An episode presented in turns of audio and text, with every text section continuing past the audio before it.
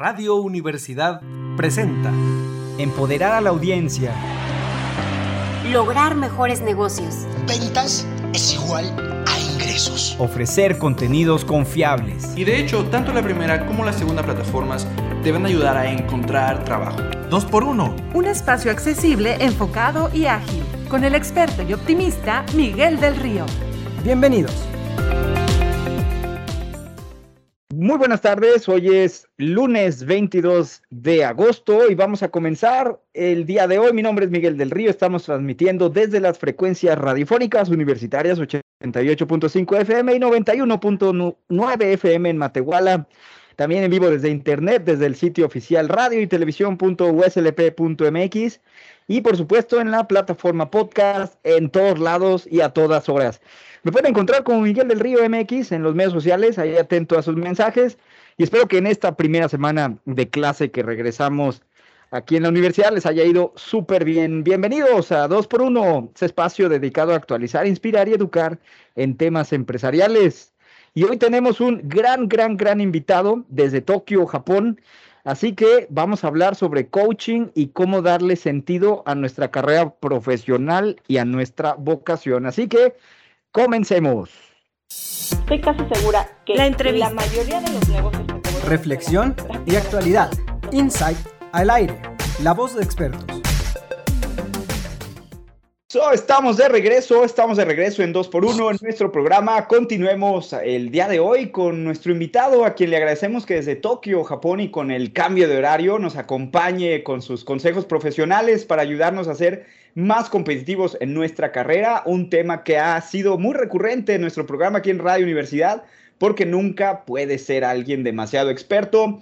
Permítanme presentarles a Andy Laver. Él nació en Indonesia, actualmente trabaja en Tokio, pero viaja por todo el mundo con más de 20 años de experiencia en alguna de las más grandes corporaciones japonesas en áreas estratégicas de búsqueda de talento, merchandising, experto en coach, en desarrollo de carrera, cambio laboral, estudios de posgrado y especialmente experto a que nos ayude a encontrar nuestra verdadera vocación profesional.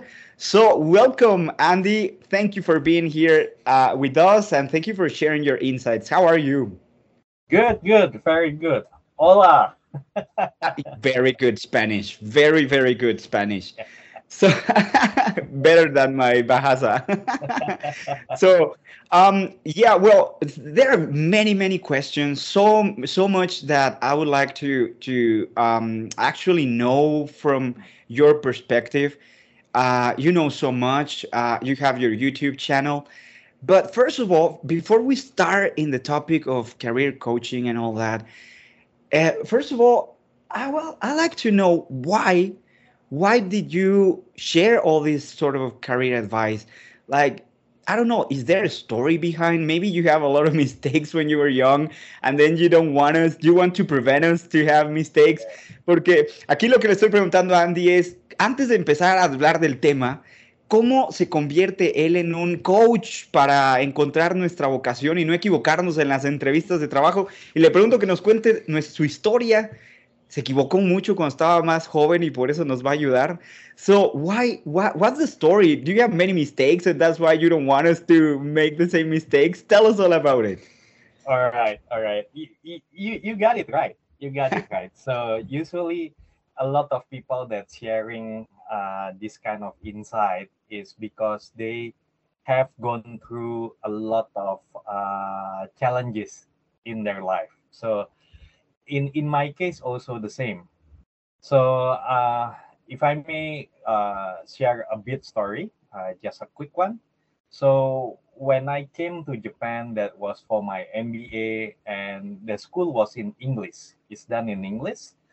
And i didn't speak japanese. And this was like 20 years ago.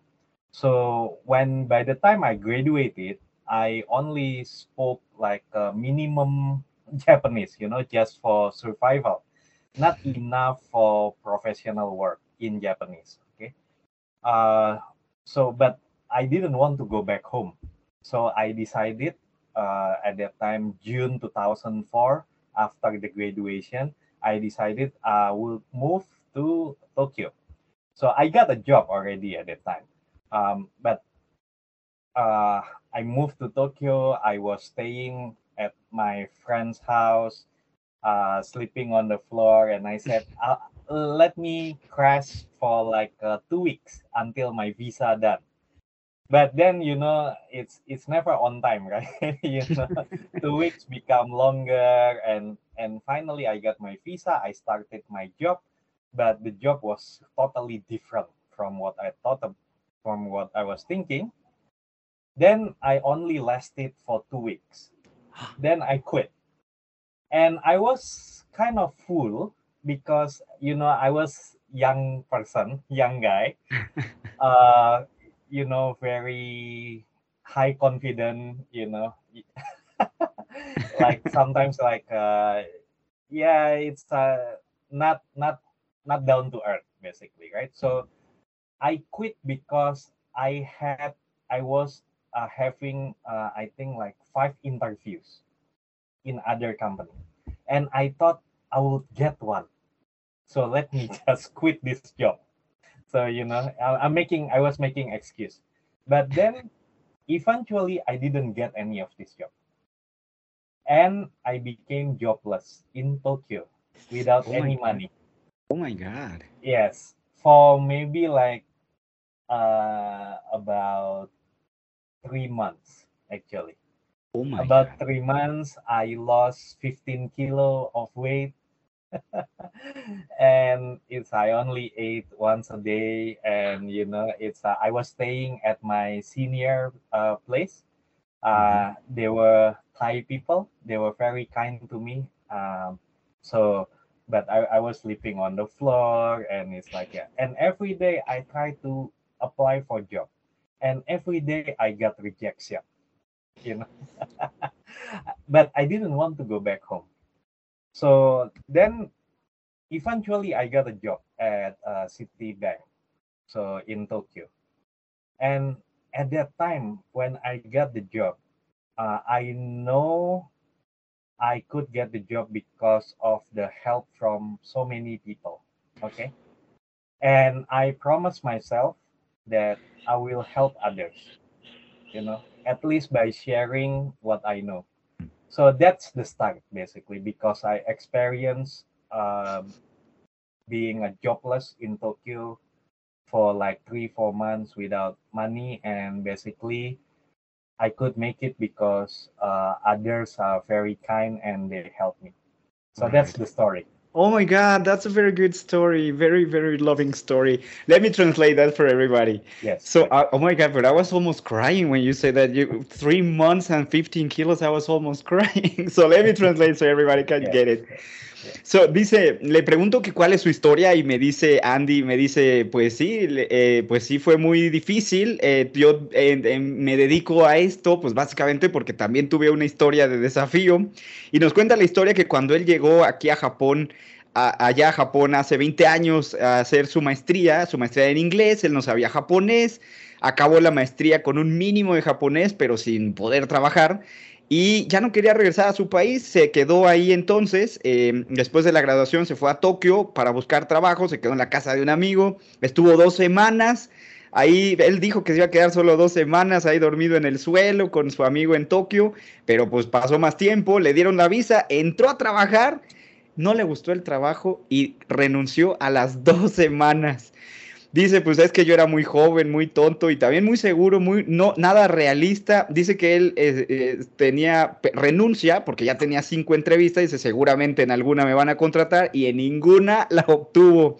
Dice que estuvo sin trabajo en Tokio, una ciudad súper cara, por tres meses. Dice que bajó 15 kilos, que comía una sola comida al día, se seguía quedando con la, en la casa de sus amigos en el suelo y todos los días hacía entrevistas y todos los días era rechazado hasta que por fin encuentra un trabajo, lo aceptan en Citibank en Tokio y decidió que de- pues necesitaba ayudar a otras personas. Oh, it's a lovely story. I, I don't know. I, I hope it doesn't get lost in the translation, but it's a beautiful story. So, Gracias. oh, very good Spanish. So yeah, yeah, now, now you're ready for, for Spanish too. So uh, it's it's a very lovely story, but yeah, and I think it's in in one way or another we have these very very challenging moments in our lives. but I mean, I mean, sometimes I understand that when I was younger, I it, nobody else, nobody taught me how to go to a job interview. Nobody taught me how to find my true calling. Nobody taught me that. I mean, that's something. But now you have universities, you have courses, you have you have all these resources online and otherwise. But still, people, even young people, are struggling to get this experience successful and not very like yeah difficult for them a job interview and the application or whether i should go study my masters or not should i go abroad or not so let me translate that so le digo es una historia maravillosa pero aún al día de hoy todos tenemos todos podemos tener una historia muy desafiante de miseria al momento de estar buscando trabajos pero al final del día yo lo puedo entender porque muchos de nosotros no tuvimos una clase o cursos o talleres que nos enseñaran a pedir trabajo, a una entrevista, etcétera, a encontrar tu verdadera vocación. Pero, y al día de hoy, uno se mete a internet y hay en tus escuelas te enseñan y hay talleres y hay conferencias, pero no ha cambiado nada, sigue siendo igual de difícil. So, before and after, with or without help, it's still so difficult for everybody, no, no matter the age, no matter the gender, no matter the nationality. Why do you think is that? Why why do you think what's your insight on that?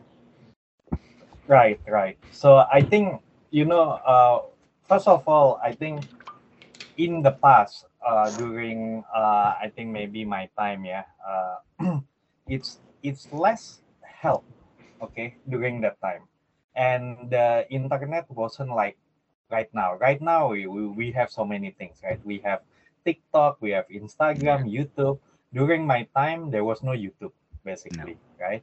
Uh, it, there was YouTube, but it was only cat videos.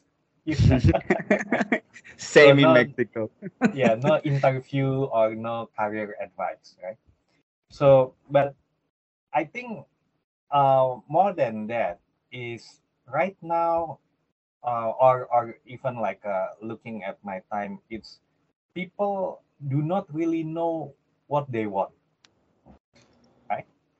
They do not know, and even if they have some ideas, they are afraid to decide. They are afraid to say, "This is it. This is what I want." They are afraid. They want to open themselves to so many opportunities.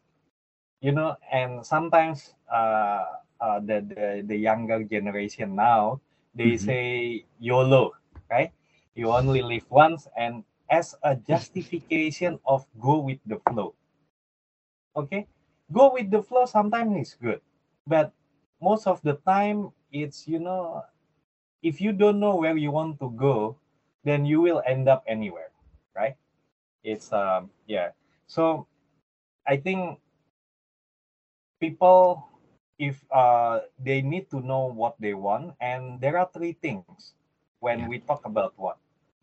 First what do you want to be? Second what do you want to do? And the last one what do you want to have? And put the timeline okay? It's it's not that you need to answer this for the rest of your life you know? Like uh, for the infinity right? It's it's like you can just even make it like uh, one year later uh, the timeline is just one year or three years or five years okay? By doing that by asking yourself like uh, that three questions and this in regards to your what do you want like uh, the the job yeah the career then i think that can give you some direction. Mm. Okay? And why direction? Because direction is more important than distance. Yeah?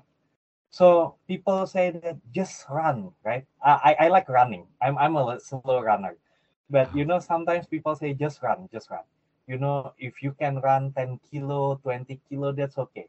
You know as for hobby it's okay. But if you go into a competition and if you go on the wrong direction no matter how fast you are no matter how far you are you will never get there right? Because you are going toward the wrong direction. Wrong wrong direction. so these three questions can help you to you know uh, uh, start the the uh, job hunting or your your career development Right. Thank you. Let, me translate that, Andy. Thank you. Dice, dice Andy, eh, dice, bueno, pues es que en mis tiempos no había canales de YouTube, no había TikTok, no había tantos recursos. Dice, bueno, sí había YouTube, pero para no aburrirte, igual aquí en México. Y el gran problema no es sobre los trabajos, más bien es porque a veces no sabemos qué queremos. Y eso es algo muy personal, dice él. A veces no sabemos lo que queremos, nos da miedo y nos abrimos a muchas oportunidades. Dice la generación más joven, me he dado cuenta que tienen esta imagen del YOLO, solo se vive una vez y es como su justificación de a donde nos lleve la marea y dice, bueno, hay cosas buenas y malas de a donde te lleve la marea, pero pues al final puedes acabar en cualquier lado. Él nos recomienda tres preguntas. Mm, ¿Qué quieres ser? ¿Qué quieres hacer? ¿Y qué quieres tener?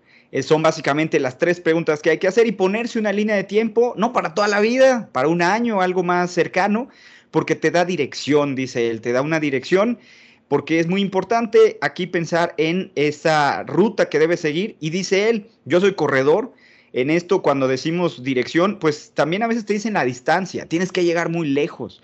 Pero dice, no, no, no, aquí el punto es tener dirección, porque pues en una competencia, por más rápido y más distancia, si vas en la dirección equivocada, pues te llega, te lleva al lugar equivocado, no importa qué tan rápido lo hayas hecho.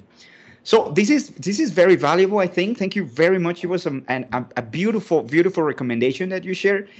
And um, just just before we we uh, continue with this, uh, some of the some of the typical mistakes that we have is finding like only answering one of these three questions that you say.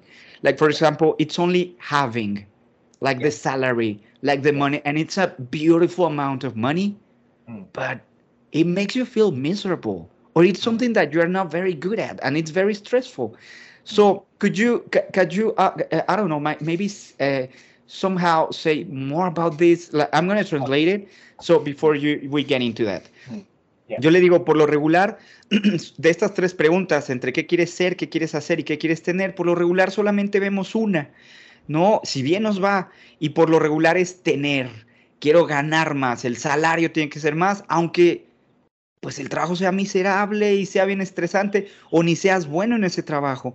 So, what do you think are the are the are the mistakes that we make when we only partially answer one of these three questions? What do you think are the traps that you can get when you only answer one of these three? And I'm telling you this because sometimes when you're young, you're looking for money of you or you're looking for experience or you're looking to have a very amazing resume with one top corporate company over there with a brand over there. But uh, what are the, the traps or the mistakes? Could you give us some examples or some challenges that we can have? That's right. That's right. So i, I think like you said right i agree with you then in in majority most of people it's actually the question that they have is usually what do you want to have right? Mm-hmm. so that is the major question okay? And i would say it's nothing it's not really wrong actually okay? As long as you also answer the other two okay? But uh, because at least if especially the younger generation yeah the younger people. Uh when they say i want to have uh x amount of salary for example that is okay because you know at least that is giving a direction a kind of like a direction right? What is not okay is if they stop only into that amount. They should continue. And usually if you start with what you want to have then the next question is usually what do you want to do right? Oh. then the last one will be what do you want to be right? So usually it's like that. So uh, for example it's like uh, i want to have salary of ten thousand dollar per month for example. So then i can go for holiday and then i can be happy right? That is a very very uh, human right that Mhm. that kind of a sequence is very human but then you know that is just a one point uh, a one point of time is is almost like what you, you receive salary once a month anyway right so but are you going to go for holiday every month right? Are you saying that you are gonna only be happy when you get your salary? Right? You, you- see where, where I'm going with this sequence, right? Right, right. But if you change the sequence with what do you want to be and then what do you want to do and then what do you want to have, then it will be more sustainable, I would say. Right. Right. But at least, you know, uh it's okay if you want if you know the listeners you want to have a good career, a good uh, uh salary, that's okay because you know you want maybe you want to make your parents happy. You want to buy a house. You want to get married or you want to continue your study. Those requires money anyway right? So then it's short of like uh, kind of uh, uh, giving some of the direction. But do not stop on that and need to change the sequence. Right. Thank you, thank you. Let me translate that. It's very, very good advice, very good example. Dice, eh, yo le preguntaba, pero, pues por lo regular solamente queremos tener, ¿no? Y buscamos el salario. Dice él, no está mal a menos que las otras dos te queden claras. O sea, las otras dos, ser y hacer, no solamente tener, te deben de quedar claras. Solo tener no es, no es lo único, ¿verdad? Entonces sí hay que ver en esta secuencia, dice él, tener, hacer y ser. Dice, por ejemplo, tú quieres ganar 10 mil dólares al mes y para poderte ir eh, de vacaciones una vez al mes y ser feliz. Pero dices que esto no es sostenible, necesitas tener una buena carrera, para tener una buena carrera con un buen salario, pues tienes que ver qué cosas específicas lo vuelven sostenible, no solamente irte de vacaciones, porque ahí la reflexión sería qué es lo que verdaderamente te está haciendo feliz, irte de vacaciones una vez al, al mes o de verdad tu actividad profesional. Entonces, en ese sentido, sí, sí, no está mal pensar en, en, en, lo que quieres tener. Dice, a veces quieres darle a tus papás, tener una casa, casarte, seguir estudiando, todo eso requiere dinero, pero no te quedes solo en esa reflexión, tienes que saber no solo qué quieres tener, qué quieres ser, qué quieres hacer. So, thank you. Uh, so, I hope you're learning a lot of Spanish today. so, you are right. It's like, yeah, you, got it right. Yeah. I got it right. yeah, just tell me if I miss something in Spanish. so, so um, you, uh, this is when you have some some direction, right? At least you know um, how much money you want to make or what do you want to buy. Mm. This is when you when the person actually have some sort of direction. But oh my God, you have this amazing YouTube video where you say the pachinko style when you have this job application. Oh my God, I was like, uh, you have many good resources actually, but but that one it was like, yeah, of course, I wouldn't I wouldn't thought about it. So I imagine this is this happened when you don't have when a person do not have any direction. So let me translate that, and then you tell us all about that. This pachinko style. So let me translate. Le digo que, que está muy interesante, pero esto es cuando tú al menos tienes una brújula, una dirección de, bueno, pues el salario, lo que quiero tener, pero, pero, pues al menos tienes algo de dirección.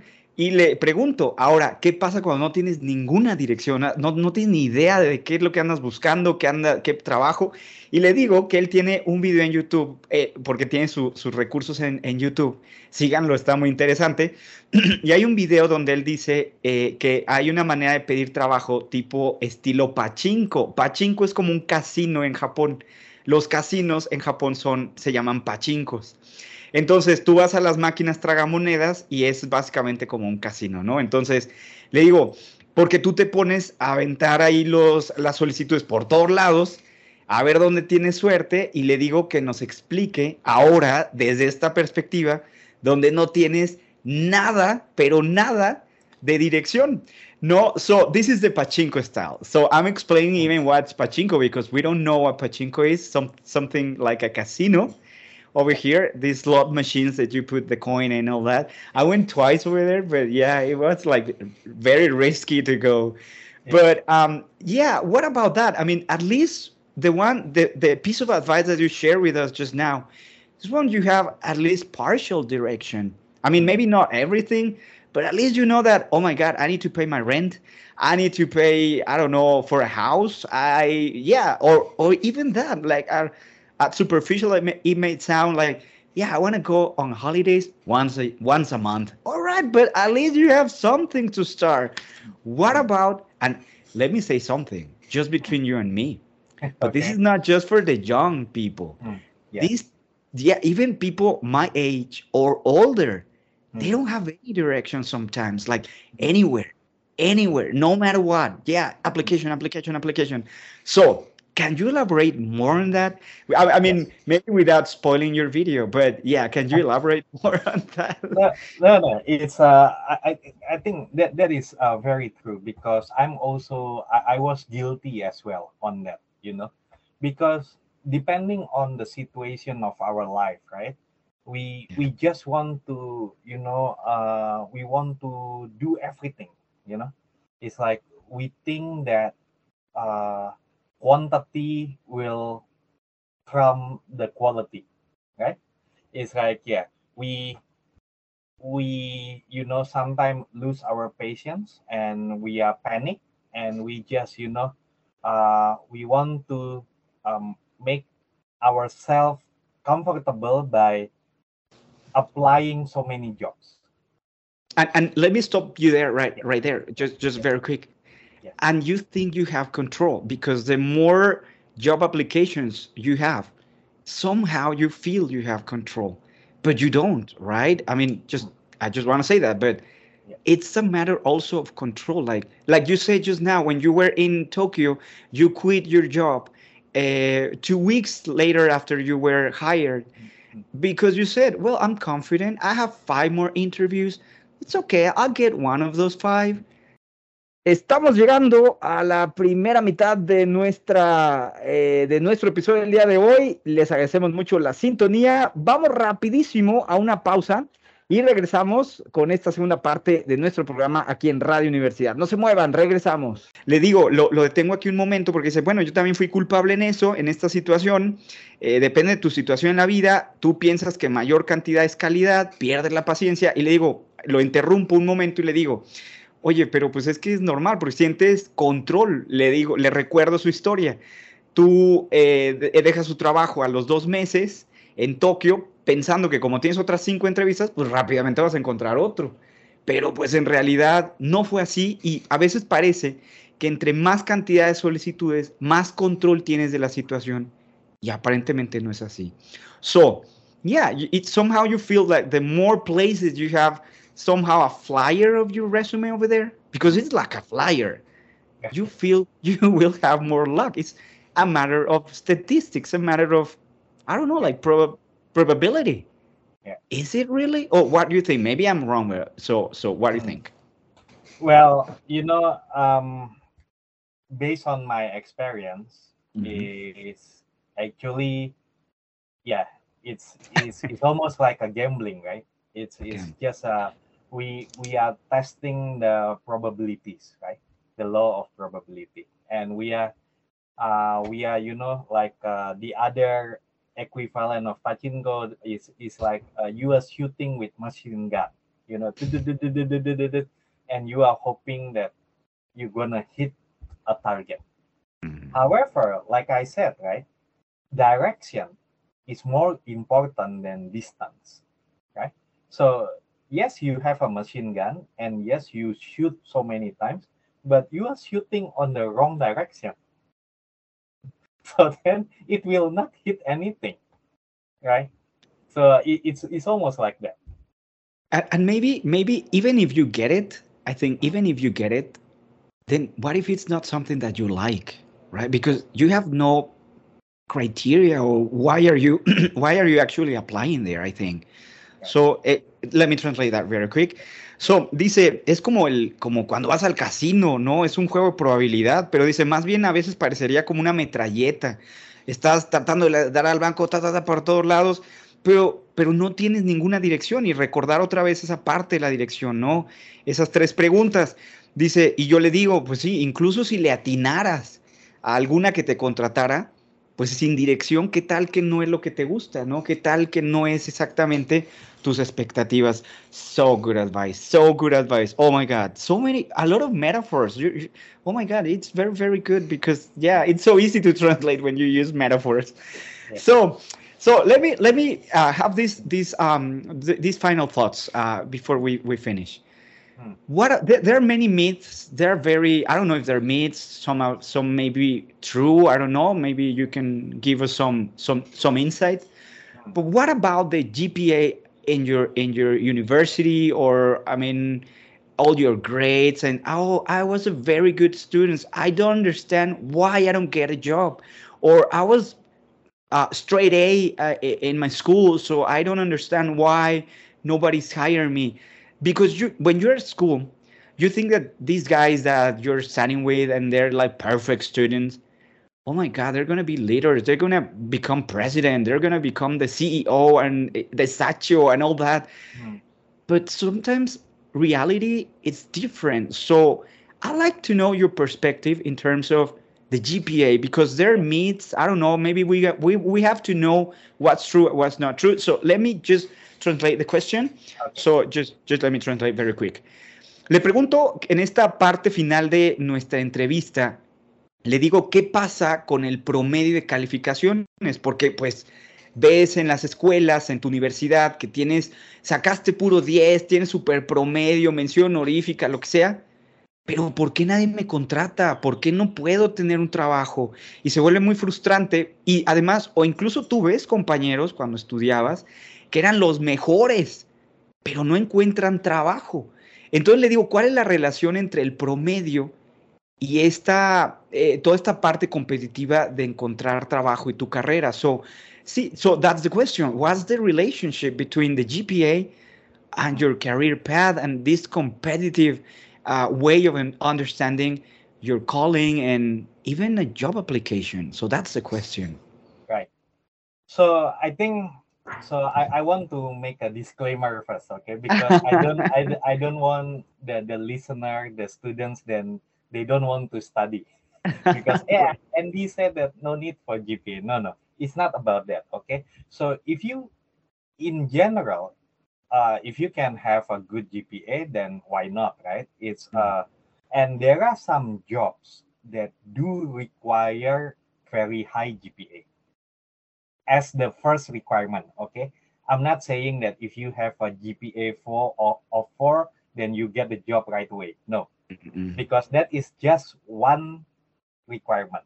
Okay, so th- th- there are some of this kind of job. For example, like for the top consulting firm, okay, uh, they only want to hire the top two percent of the graduates. So then, of course, you need like a very high GPA for that. But in majority, in most of the jobs, uh, high GPA is not really a requirement. It's not, and I'll be honest. I mean, like uh, I, I'm. Uh, I wasn't like a very academic uh, student, you know. I, I, learned on the street, you know. I learned outside the class. I learned outside the class. I learned and, on the streets. So so that is uh you know and my gpa wasn't that good okay? And like i said i i didn't even have uh, uh the japanese language skill. But i know what i want. I knew what i want and i knew what i have. And i knew uh what i could sell okay? And because i know i don't have a high gpa to sell then of course i'm not gonna sell my gpa right it's like it's not good anyway right? So i need to sell something else. So a lot of the uh, uh, students or uh, people that i coach for the uh, career uh, development especially the fresh graduates they think that if they have a very good gpa if they are on the dean's list then uh, the whole problem in the world is solved for them. It's not. Right. It's not. Okay because a very good gpa that is only indication of that you are a very good student it's not an indication that you're gonna be a very good professional. Right. Okay. Because professional is different thing, right? It's a Yeah. different requirement. You need a communication skill, for example. Right. You need uh um you know uh problem solving. You need to a lot of this actually is interpersonal skill. So if you have a very high GPA, it doesn't mean you have that interpersonal skills. And Right. but don't get me wrong, okay? Don't say that if you have interpersonal skill, then you it solve everything. Also, no, no. It's of course there has to be balance of everything, right?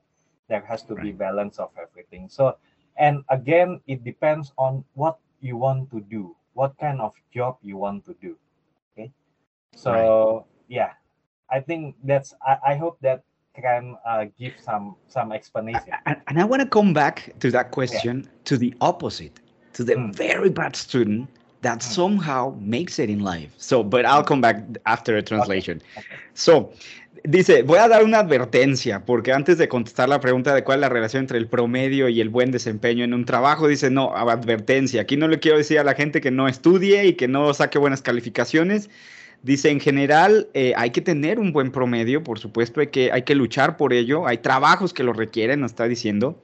Y él dice, sin embargo, eh, mucha gente considera que sacar puro 10, y, nos pone algunos ejemplos, ¿eh? por ejemplo, dice, sí, por ejemplo, hay, hay el, quizás un buen promedio para los trabajos es un requisito, pero no va a ser todos los requisitos, o sea, no eres solo un número. Dice, sí hay organizaciones como las empresas consultoras internacionales mejores del mundo que solamente van a contratar al 2% de su generación, los dos, el 2% mejor de su generación. Dice, no es lo que, no es, eh, entonces ahí sí tienes que ser muy dedicado si vas a querer hacer eso, lograr algo así. Dice, no, pe- pero bueno, cuando yo estudiaba yo no era el mejor, dice, eh, y afortunadamente pues no todas las empresas tienen un criterio tan alto en cuestión del promedio de calificaciones. Dice, por ejemplo, yo no era el mejor, no sabía japonés, eh, pero al menos sí sabía lo que tenía, lo que no tenía y lo que quería hacer. Además, dice, y esto es súper importante que me encantó, no vendes tu promedio, tú vendes otra cosa. O sea, cuando tú vas a una entrevista de trabajo, no estás vendiendo tu promedio, es otra cosa.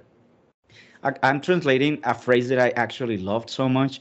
You don't sell your GPA in an interview. You sell something else. Oh my God, that's like very powerful. So yeah, let me continue with translation, but I couldn't. I, I had to stop there. Entonces es bien importante porque no vendes el promedio, vendes otra cosa, otro tipo de solución. Súper importante esa frase que usó.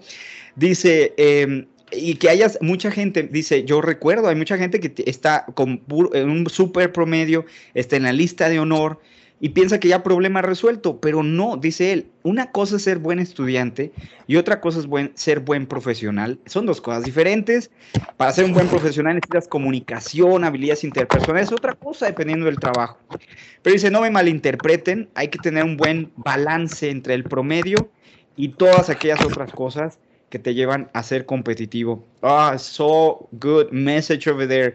Thank you so much, Andy. So, but I wanted I wanted to come back to the other side, to the other side of the of the student. I, I mean, because yeah, you see uh, plenty of TV series on Netflix and all over th- that you see all these bad cases or these fail cases of people who become CEO. They they they they are in the Forbes uh, uh, magazine, and you see all these good examples. I mean, these very no not good, they're very successful examples, but all of a sudden you see that it's hollow.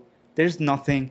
Like yeah, so many uh, uh, uh, cases when you have a very bad student who becomes successful and then all of a sudden it's nothing. But what about the other side? What about the very bad gpa i mean it, it, uh, uh, for one one one part would be the ethical part like yeah i don't know anything but fake it till you make it. Like this phrase the fake it till you make it or on the other side the other side of the of this um this population of students will be well i'm not i'm not a very good student but i would like to make it in life.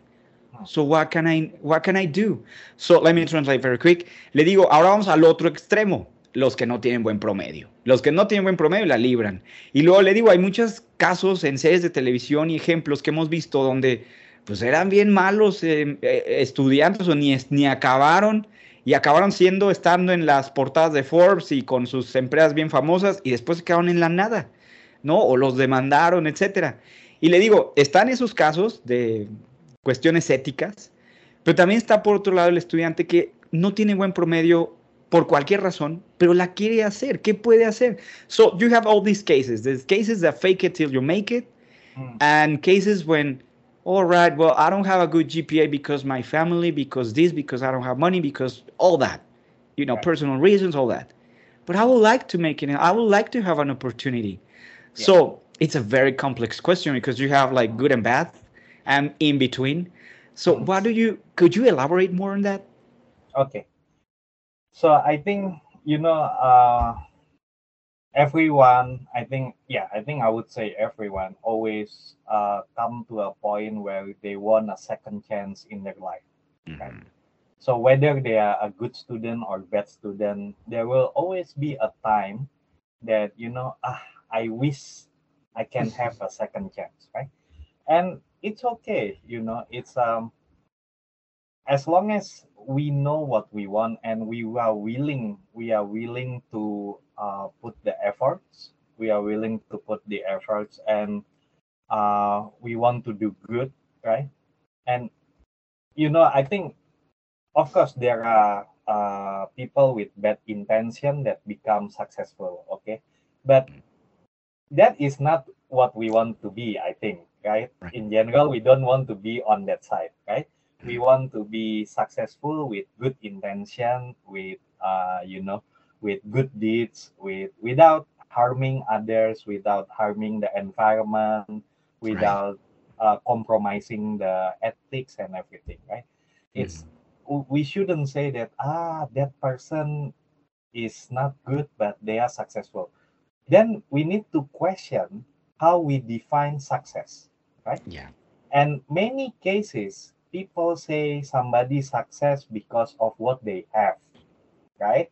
See we we go back to the, the, the first time right? What do you want to have? That's because people you know they always and uh, ask the question with the first one is about the having right? That's why we need to change. We need to switch with the b I want to be a good person, for example. I want to be a, a successful professional, or I want to be like a, um, and it, it doesn't have to be just a one thing, right? It, it can be a combination. I want to be, uh, let's say, I want to be a good father who actually Right. a successful professional without compromising uh, the My time ethics. to my family, right? Yeah, something like that. Right. So don't just make it very short and don't don't do zero sum game. Okay, Right. it, it's a it's a abundant universe anyway, right? It, it's just a matter of how we see whether it's a, a glass is half full or a glass is half empty, right? Mhm, mhm. if we keep looking at things from half empty then of course we never satisfied and we it's it's all it becomes difficult for us to be happy in the life so focus on the the fullness focus on the abundant then even you are now on the low level of your life yeah you are having gpa like uh, uh, a pen you know yeah. 0.7 0.9 you know Very good analogy. Very good analogy. Wh- why why i could say that you know i i tell you a secret because at one point of time when i was in undergraduate my gpa is 0.9 oh my god. Those are big confessions over here. yeah yeah and and i i i i, told them I, I don't mind sharing it because it, it really happened but right. that that is the thing that you know and when i graduated from university from undergraduate my gpa was not that high my gpa was almost 3 it's 2.8 2.8 so it's not it's like a c plus right it's like a Right. c plus but i i was looking for second chance at that time. Uh, it's like redemption, right? I want because I know I want I want to I'm capable of more. Like I'm Yeah. capable of more. Yeah. Yes, yes. So I think yeah, if you are now is not in a good uh, stage, then as long as you are honest, yeah, you, you need to be honest. Right. you know because if you are not honest if you are actually failing but you don't want to admit it then it's a double double fail because then you will not have the lesson learned Yeah. because how can you have a lesson learned if you cannot admit that you are failing right Right. only when we, we admit we fail then we can have the lesson learned and by then we can you know start uh, working into the second chance Right. Oh my God. Thank you. I love the pen analogy. I love it. I'm going to use it so much. so let me translate that very, very quick. Dice, todos buscamos una segunda oportunidad, sean buenos estudiantes o malos estudiantes, todos andamos buscando siempre una segunda oportunidad. Pero eh, el punto es que eh, sepas lo que quieres y que te esfuerces, dice. O sea, no importa, esa segunda oportunidad va a llegar, la tienes que buscar. El punto es que te esfuerces por encontrarla. Y sobre todo, dice, en el caso de los malos estudiantes, aquí sí hay que ser muy honestos, no quieres estar en ese lugar, tienes que esforzarte por no estar ahí. Y sobre todo, ya una vez, en el caso de que así- sea, ¿verdad? Pues define qué significa éxito para ti. Dice, éxito no solamente, dice, el gran problema es que a veces definimos éxito con tener cosas, tener dinero, como se ve en la televisión. Dice, pero definir éxito también tiene que ver con saber quién quieres ser. Quiere, y di- dice, y defínelo, y que no sea corto, que quieres ser exitoso, quieres ser ético, pero también incluye cosas como quiero ser un buen padre de familia, quiero eh, ser exitoso sin comprometerme, sin compro- comprometer mis valores ambientales o éticos, etcétera.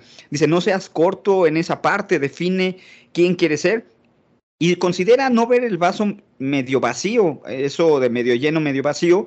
Es muy difícil ser feliz a pesar de tus logros cuando tienes, eh, siempre estás viendo la parte negativa de no puedo, pude haber hecho más, etcétera. Dice, ya nada más como un caso personal, dice, a veces el promedio es como las plumas, y dice el ejemplo de las plumas que ya ven que el punto de las plumas es punto cinco, punto dos, entonces dice, como las plumas, donde yo era punto cinco, punto dos, dice, cuando estaba en la universidad mi promedio era muy bajo, y bueno, pues me gradué de panzazo, dice él, con eh, un eh, promedio muy, muy bajo, pero se graduó. Dice, y busqué mi segunda oportunidad porque yo sabía que podía ser capaz de más y sabía quién quería ser. Pero dice, hay que ser honestos, hay que ser honestos con uno mismo y saber cuando, pues, no la libras, cuando puedes más de lo que estás demostrando. Dice, eso es muy importante, entender que quizás no es la mejor eh, el mejor resultado y estar dispuesto a esforzarte por lograr lo que sí eres capaz. Wow, I think that was very powerful. I, again, it, I, it wasn't lost in translation the thing about the analogy about the pen. So finally, so finally, you have many resources online and that you want to share uh, with everybody, like insights and recommendations and all that. Mm. So, but if you could sum up into three things that we all have to uh, know more to be better at.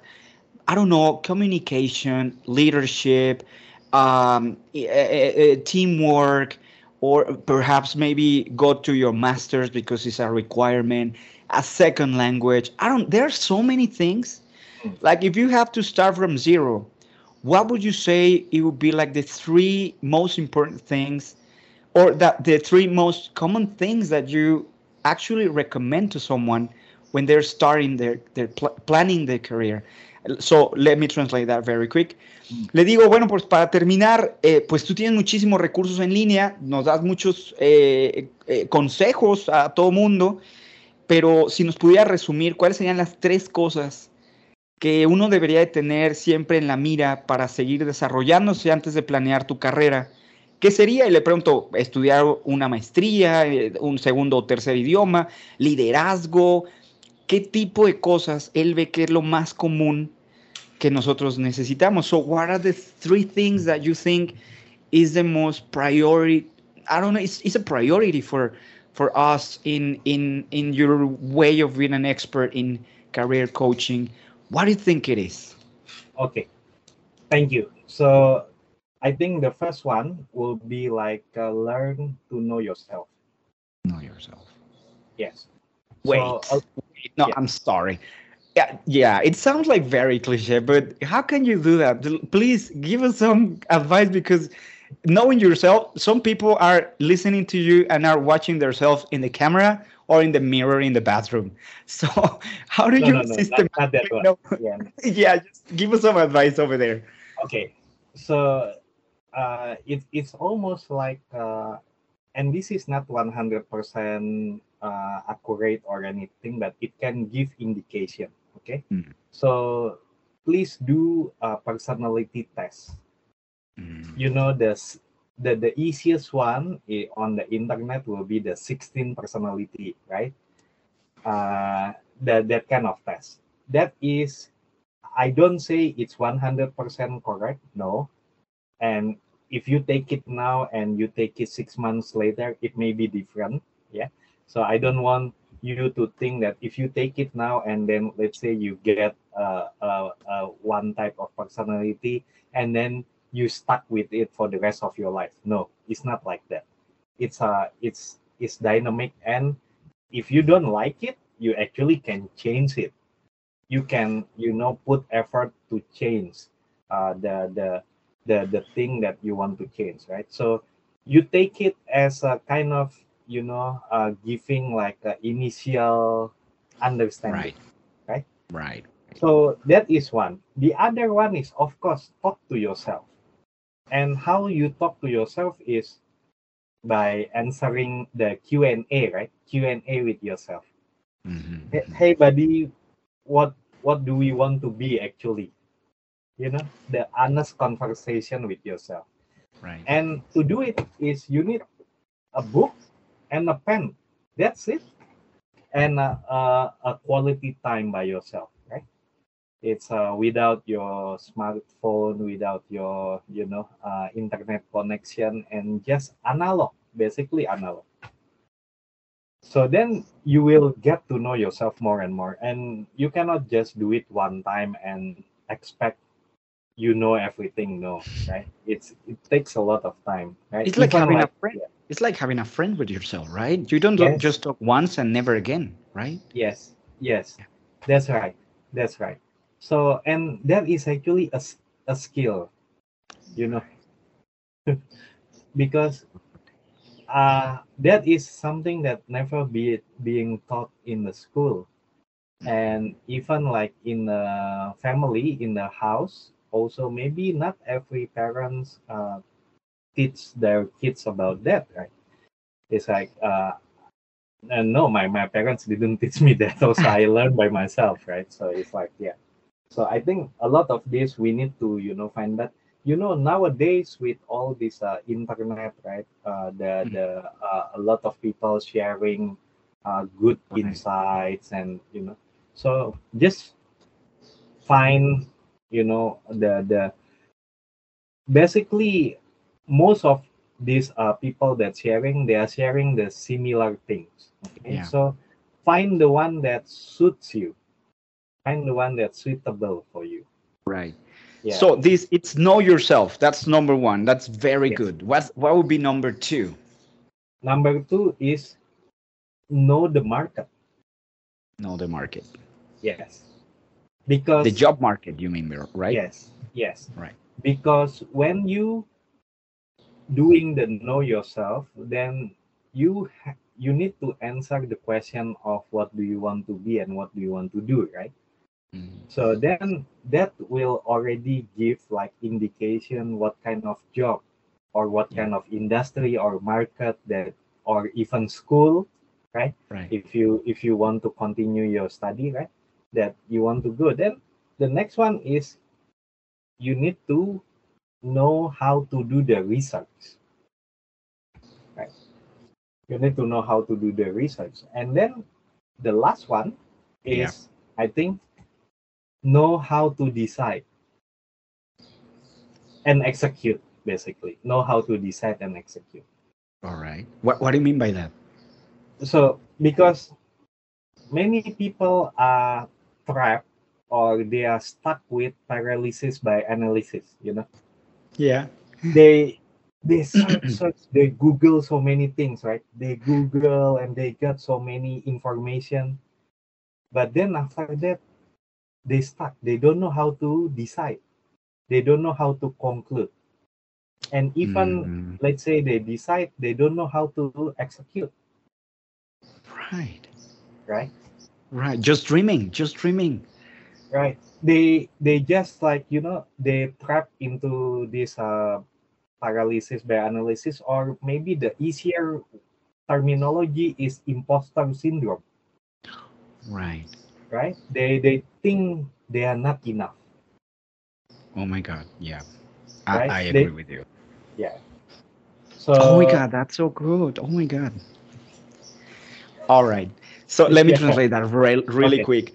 So, dice, hay tres cosas. Que te conozcas a ti mismo, tienes que ser bien, no es 100% preciso, pero necesitas retroalimentación personal, tienes que ser muy, eh, incluso si tu personalidad no es la que tú quieras, eso es dinámico, lo puedes cambiar y es al menos una, in- una comprensión inicial. Habla contigo como si fueras tu amigo, eh, ten una- un cuaderno y una pluma, haz tus anotaciones personales, ten tiempo de calidad contigo, no tengas el teléfono en internet, sea análogo, como si fuera tu amigo. Dice, eso es una habilidad porque no se enseña en la casa ni en la escuela y encuentra gente con ese tipo de eh, cuestiones similares. Dice, número dos, conoce el mercado, el mercado laboral, ve qué requerimientos tiene, qué necesidades, qué criterios tiene, aprende a hacer la búsqueda, a investigar, eh, aprende eh, sobre el mercado laboral. Y número tres, aprende a decidir y ejecutar. Busca. Eh, eh, dice, yo veo gente que busca y busca y busca y nunca acaban decidiendo, no concluyen ningún proyecto, no hacen que las cosas sucedan, es el síndrome del impostor, este bloqueo analítico, no hagan eso. Entonces, eh, conócete a ti mismo, conoce el mercado laboral y conoce cómo decidir y ejecutar. Very good. So, before we finish, can you give us your contact information? Where can we know more? Uh, where can, can we find you? All your uh, YouTube channel, all that. Can you give us um, just your contact, please?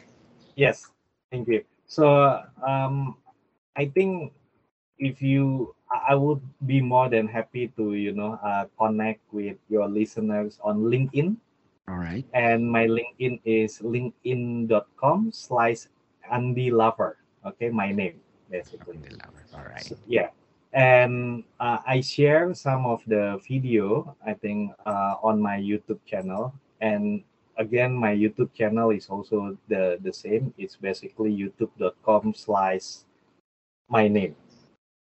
You know, so so it's like yeah. So it, it's it's not difficult to find me. I think uh, if you type the the my name Andy Lover and yeah, you can find it. Uh, and yeah, I'll be happy to you know uh, connect uh, with with you on LinkedIn and Thank YouTube. you. Te- Tremakasi, Tremakasi, gracias. Le digo que nos dé sus, sus datos de contacto, nos da LinkedIn, Andy Lever, y YouTube también es Andy Lever, ahí tiene videos. Y le digo Tremakasi, que es gracias en Indonesia. Tremakasi, so much. Thank you so much. gracias, gracias. Oh, very Yeah. good. Thank you so much for your time and your insight. I hope it's not the last time because it's a lot of things. So thank you so much. And please continue helping everybody because it's wonderful and all your advices are amazing. Thank you. Thank you very much. Thank you very much. Appreciate it. Thank and you. know, I would love to you know uh, do it again with you. Yeah. Yeah, Anytime. hopefully. Let's do it again. Thank you. Y así llegamos al final. Mi nombre es Miguel del Río. Les recuerdo que estábamos en 2 por 1 y esperando que todo lo que hayan escuchado se convierta en dinero el día de hoy para sus carreras profesionales. Gracias a la Dirección de Radio y Televisión de la Universidad y en especial a ustedes por eh, su sintonía. Los invitamos a que continúen con la programación universitaria y nos escuchamos el próximo lunes. Pásenla muy bien. Buenas tardes. Radio Universidad presentó Empoderar a la audiencia. Lograr mejores negocios. Ventas es igual a ingresos. Ofrecer contenidos confiables. Y de hecho, tanto la primera como la segunda plataformas te van a ayudar a encontrar trabajo. 2x1. Un espacio accesible, enfocado y ágil. Con el experto y optimista Miguel del Río. Hasta pronto. Bye bye.